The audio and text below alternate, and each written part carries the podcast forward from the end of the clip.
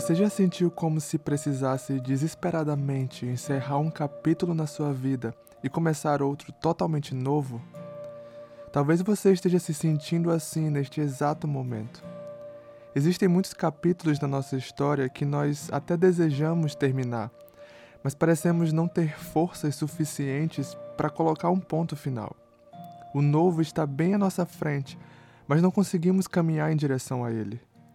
Há momentos em que é difícil deixar o passado para trás e se agarrar ao novo. Porém, eu quero compartilhar uma boa notícia com você hoje. Você não precisa mais lutar com as suas próprias forças para começar a escrever um novo capítulo na sua história. Deus não apenas nos chamou a viver em novidade de vida, ele tornou isso possível. Como? Por meio da morte do seu Filho, Jesus Cristo, na cruz do Calvário. Ao morrer na cruz, Cristo levou para o sepulcro o nosso passado e rasgou o véu que nos separava do nosso futuro com Deus. E ao ressuscitar no terceiro dia, ele nos deu a chance de viver uma nova vida com ele. Portanto, se alguém está em Cristo, é nova criação. As coisas antigas já passaram, eis que surgiram coisas novas. Tudo isso provém de Deus, que nos reconciliou consigo mesmo por meio de Cristo.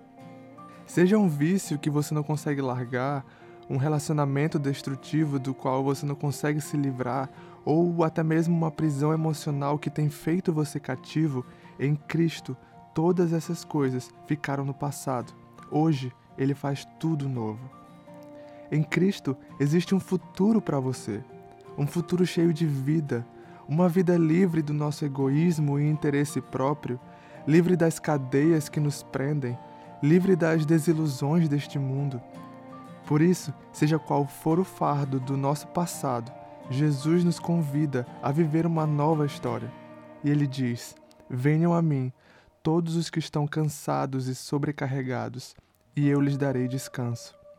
Tomem sobre vocês o meu jugo e aprendam de mim pois sou manso e humilde de coração.